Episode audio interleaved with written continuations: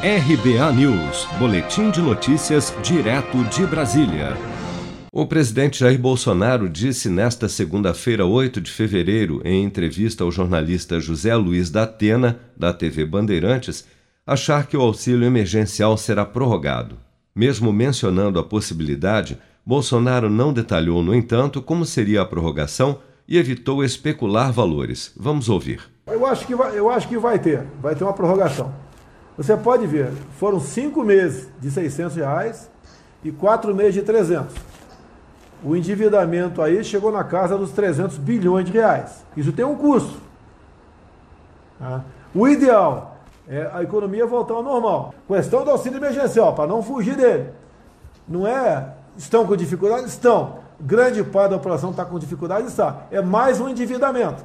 Se você não fizer com responsabilidade isso, você acaba tendo a desconfiança do mercado, aumenta o valor do dólar, passa para 100 reais e vai impactar no preço do combustível. Fica uma bola de neve da Atena. Não é assim, vou fazer, vou dar. O ideal é dar 10 mil reais para todo mundo até que o vírus saia do mundo. Não interessa quando vai acontecer isso aí. Eu te pergunto, qual país da América do Sul fez um plano emergencial? Pelo que eu sei, ninguém. Fontes do Ministério da Economia dizem que o governo federal estuda um novo auxílio emergencial no valor de 200 reais por mês durante três meses.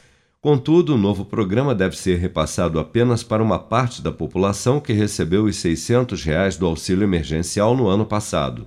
A proposta em estudo pela equipe econômica prevê o pagamento de três parcelas do que será chamado Bônus de Inclusão Produtiva, BIP, no valor de 200 reais cada, como um incentivo para quem está entrando no mercado de trabalho ou vive do trabalho informal. Para os mais jovens, haveria a necessidade, em contrapartida, de que participassem de cursos de capacitação.